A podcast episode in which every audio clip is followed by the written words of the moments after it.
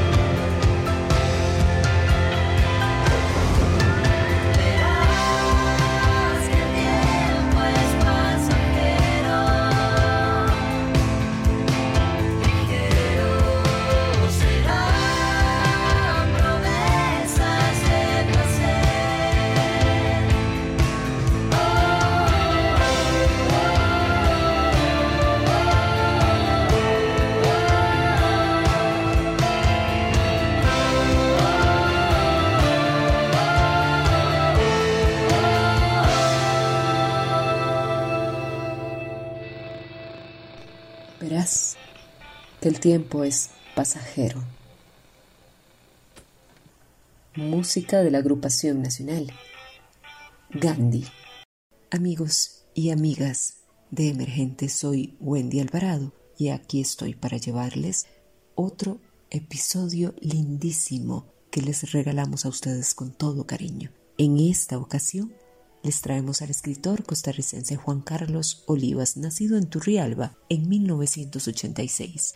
Ha publicado los libros La sed que nos llama, EUNET 2019, Bitácora de los Hechos Consumados, EUNET 2011, por el cual obtuvo el Premio Nacional Aquileo Echeverría 2011 y el Premio Academia Costarricense de la Lengua 2012. Mientras arden las cumbres, EUNA 2012, Premio de Poesía Una Palabra 2011, El Señor Pong EUNET 2015, Premio Internacional de Poesía Rubén Darío 2013, Los Seres Desterrados, Uruk Editores 2014, Autorretrato de un Hombre Invisible, Antología Personal, Editorial X0, El Salvador 2015. El manuscrito Editorial Costa Rica 2016. Premio Internacional de Poesía Paralelo Cero 2017 en Ecuador. Premio Internacional de Poesía Pilar Fernández Labrador 2018. Y Las Verdades del Fuego. Antología Personal.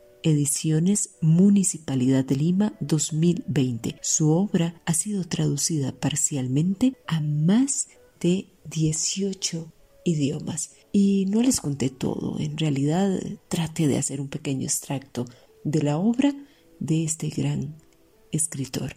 Aquí vamos a compartir con él, vamos a escuchar de sus vivencias, de su amor por la literatura, de sus conocimientos, vamos a aprender y crecer juntos en este espacio que hoy este escritor nos regala. Y claro que sí, vamos a escuchar su poesía también, por supuesto. Aquí vamos a compartir entre sus respuestas, sus enseñanzas, su palabra y su poesía. Bienvenido, Juan Carlos Olivas. Refugio temporal, perdido en la tundra, en los pantanos, en una isla, en una montaña cubierta de nieve, a la sombra de una incierta vastedad, algo que desconozco se ríe de mi sed del miedo a mis depredadores, de mi ganas de tirarme al río y tener un pez resbaladizo entre las manos, como deseara encontrar algún fruto en algún árbol, algún animal muerto que pudiera comerse todavía. A cada instante me toca ignorar aquella voz y tomar la leña seca, la yesca, frotar una piedra contra otra hasta que salgan chispas, morder el fuego y descansar en este refugio temporal que construí para mi suerte, y así vuelvo cada mañana para que salga el día y hacer lo mismo, seguir viviendo bajo un cielo plagado de belleza y ceniza y decirle a aquella voz que sigo aquí, en algún lugar de la vasta intemperie, y aunque mi cuerpo es frágil y vivo a tientas y tengo hambre, su garra no podrá atraparme todavía. Es un placer contar con tu presencia en este espacio de emergente. Juan Carlos, yo quisiera empezar por esto. ¿La poesía para qué? ¿La poesía en contra de qué? ¿La poesía a favor de qué? ¿La poesía tiene el poder de? ¿Es para vos el arma cargada de futuro? Hola Wendy, encantado de estar en tu programa y saludo a los que nos están escuchando. Bueno, la poesía siempre se ha manifestado como una arma cargada de futuro, como bien lo, han dicho siempre. Sin embargo, creo que la poesía va más allá de, de, un futuro. La poesía es un presente. La poesía también es la memoria. La poesía también es el registro de la existencia del hombre. La poesía también va siendo la mm, compañera, va siendo la que nos observa, la que nos juzga, la que nos revitaliza en muchos sentidos y creo que por ahí va el asunto. ¿En contra de qué? En contra del absurdo, de lo trivial, en contra de los sistemas opresores que nos están tratando de deshumanizar. Es ahí precisamente el para qué, para humanizarnos, para recordarnos nuestra condición de vulnerabilidad y de belleza. Creer en lo invisible. A Byron Espinosa tiene un epígrafe de Leigh Sodenberg que dice, Protégeme Señor de las religiones. Los ateos son criaturas divinas. Los hay de muchas formas y colores. Están los que por alguna razón, por lo general odio infundado, no pueden concebir que un Dios les diga que no pueden amar a más de una sola muchacha. Al menos eso le pasó a Gonzalo Rojas, y le tiró duro aquel dios que le imponía monogamia en las orejas como una rosa triste. También están los cuánticos, los que necesitan la medida exacta del cielo para creer en él, y se desahucian cuando un fuego celeste les quema alguna noche el azorado papel de su ocasión perfecta. A su vez, están los que creyeron, pero no les dio tiempo de sufrir lo suficiente, de maltratar al prójimo, de cultivar un vicio, de negar una madre y conocer el bajo fondo de los años perdidos, y murieron así, desangelados, sin la lenta vocación de lo terrible. Otros son como el aire que gira en el reloj de arena, ni ásperos ni leves, pero hablan siempre de esa mano que da vuelta cuando el último grano de arena cae, y se preguntan por él, lo miran frágilmente y le hacen caso al tiempo que les dice que no es nadie.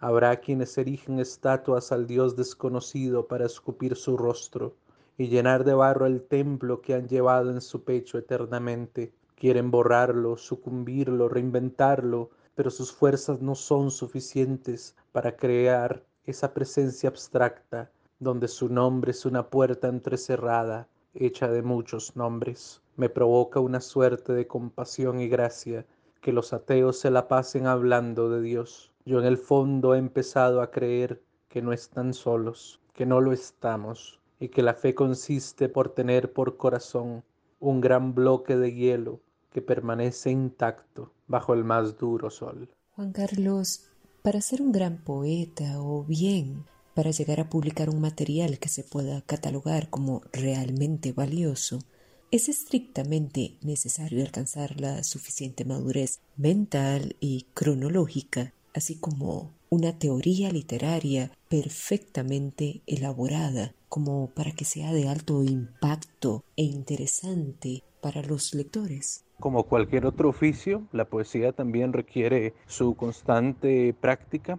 requiere su dedicación, requiere su tiempo y muchas veces tenemos que sentarnos a, escribir un libro, pero cuando lo hacemos no solamente estamos escribiendo nuestros pensamientos, nuestro ideario, sino también todo lo que hemos leído anteriormente. Entonces yo siento que la lectura es el motor para el poeta.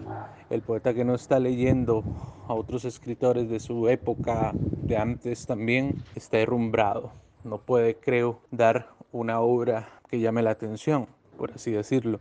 Sin embargo, también creo que no solamente están los libros, la poesía, sino también en la convivencia diaria, lo que podemos ver en la naturaleza, en la contemplación. Y eso ya con la maestría de escribir, con la maestría de la constancia, se puede lograr plasmar algo de esa contemplación, algo de ese instante, algo de esa imagen que vimos en algún momento puede ser plasmada con maestría si se tiene la constancia necesaria.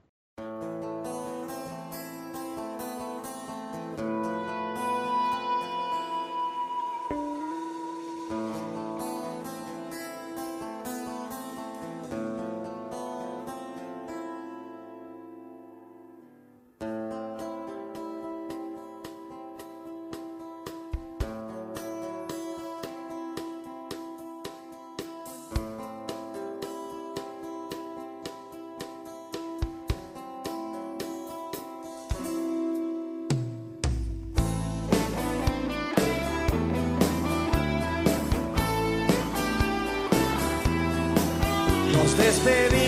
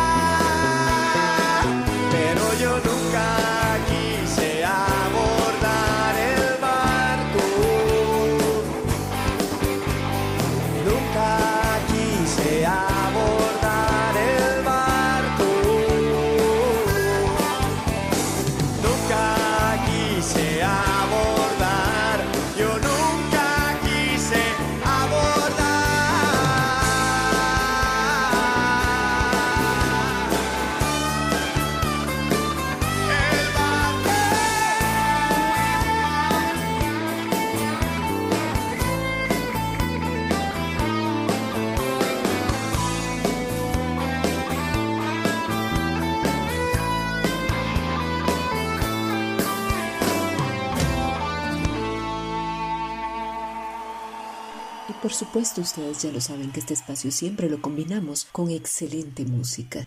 En esta ocasión, a elección de nuestro querido invitado. Esto que escucharon, un temazo, por supuesto, del grandísimo José Capmani, El Barco.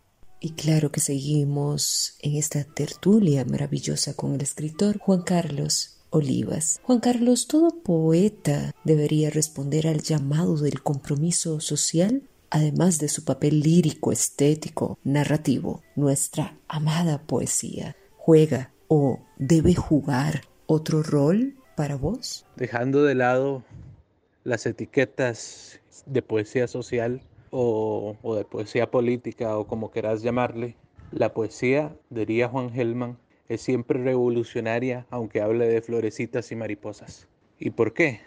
Porque la belleza es algo que siempre le va a incomodar a los poderosos y eso se convierte en un arma humanizadora, como dirían. Entonces, creo que independientemente de la estética en la cual se escriba, el poeta siempre es necesario porque ese es ese ser incómodo para los sistemas, es ese ser incómodo para el status quo imperante. Se deben tener poetas. Platón los quería expulsar de su república, pero no lo logró. El tiempo le dio la razón a los poetas y los tenemos desde hace miles de años. Y van a seguir habiendo poetas y habiendo libros a pesar de la era digital, a pesar de la, de la mecanización de los sistemas, van a seguir existiendo los poetas. En defensa del zapato. Tiene un epígrafe de César John Núñez que dice, Barman, zapatos para todo el mundo, yo pago.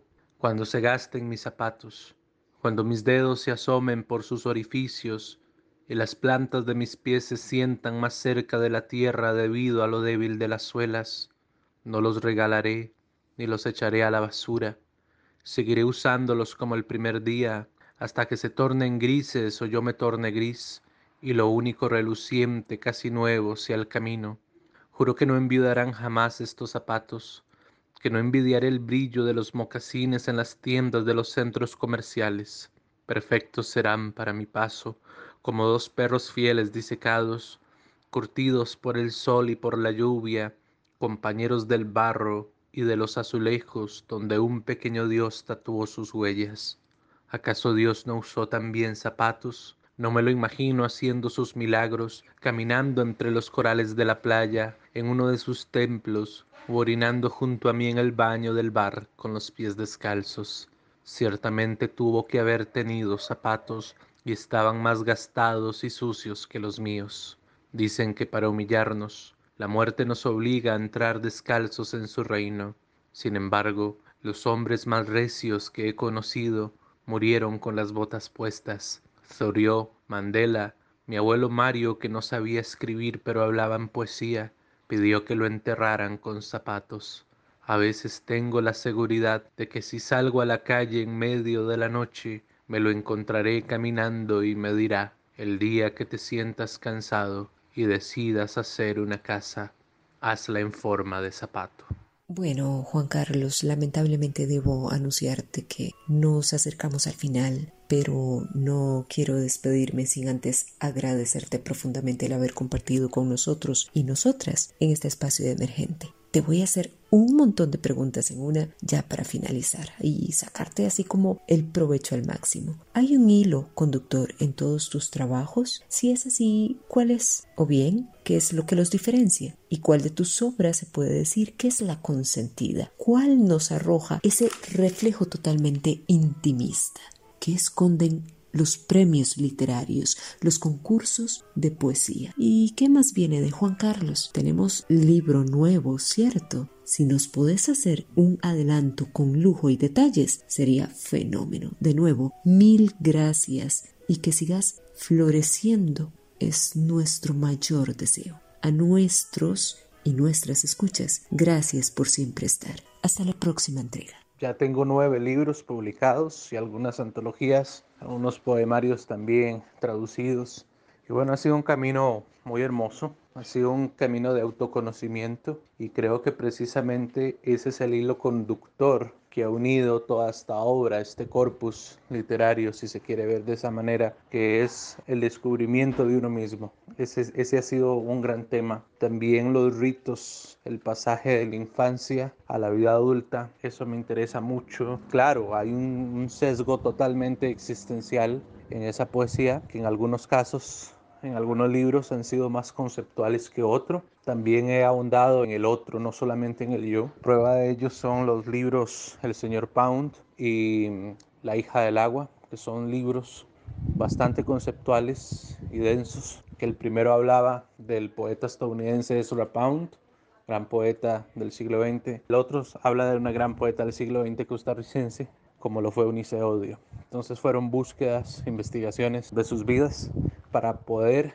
a través de esas vidas poetizar y contar su historia. Y salieron esos dos libros. Bueno, el señor Pound ganó el Premio Internacional de Poesía Rubén Darío en Nicaragua, se editó allá y se editó acá.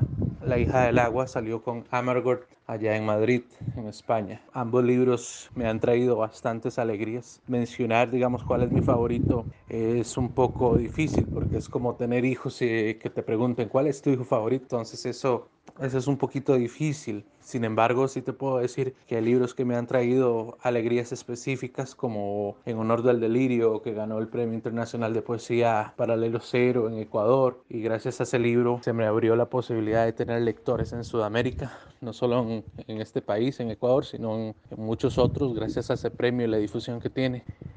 Igualmente, el año de la necesidad que salió en el 2018 ganó el prestigioso Premio Internacional de Poesía Pilar Fernández Labrador y se tradujo al portugués y uno de los poemas se tradujo a 18 idiomas y fue presentado en España. Yo estuve allá en el encuentro literario de Salamanca, pude conocer poetas increíbles y conocer a los traductores también que se dieron a la tarea de presentar el libro en lugares tan remotos como Calcuta. Entonces eso fue como increíble, tener lectores ya también en otros idiomas y por eso te digo, ese libro en específico representó una alegría muy muy grande. Y bueno, sí, como vos decís, se prepara ya la publicación en estos días de mi más reciente libro en la UNED, que se titula Contra un cielo pintado. Y bueno, es un libro que remite algunos temas que he estado tratando en libros anteriores, pero aquí se centra en el tema de la vulnerabilidad, en el tema de la fragilidad de la existencia y de la búsqueda de un sentido, la búsqueda de Dios, la búsqueda de una respuesta a ese eco que rebota como una pregunta muchas veces en la existencia humana. Es el libro que he estado trabajando por más de tres años ya y que, bueno, ganó la selección anual de poesía de Lunet para mi fortuna y se está trabajando y va a salir muy, muy pronto. Lo sagrado, lo que llamaste sagrado, ahora yace en la tierra.